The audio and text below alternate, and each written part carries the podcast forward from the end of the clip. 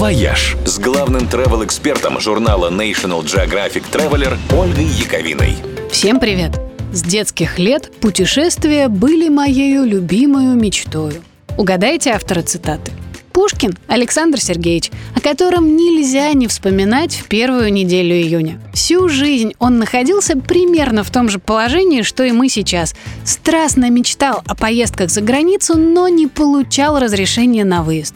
Зато по России Александр Сергеевич накатал весьма прилично. Биографы подсчитали, что в общей сложности он проехал 36 тысяч километров, а это почти как вся длина Земли по экватору, то есть совершил в пределах родных границ настоящее кругосветное путешествие. Свои впечатления он описывал в произведениях и дорожных заметках, то есть был, переводя на наши реалии, мега популярным тревел-блогером. И его советами по части «Куда поехать» до сих пор смело можно пользоваться. Например, если отправиться по следам поэта на Кавказ, то выйдет роскошнейший трип с посещением горячих источников Пятигорска и Есентуков, с поездкой по Грузии со всеми остановками и с выездом к турецкому ныне Эрзуруму.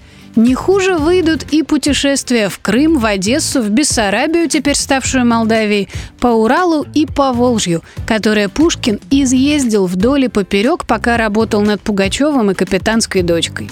Но главные пушкинские маршруты – это, конечно, Псковская область, где расположен заповедник Пушкинские горы, дорога Москва-Петербург, по которой он мотался туда-сюда бесчетное количество раз – Попробуйте как-нибудь проделать этот путь, делая остановки в пушкинских местах. И привычный маршрут сразу заиграет новыми красками. Пушкин плохого не посоветует.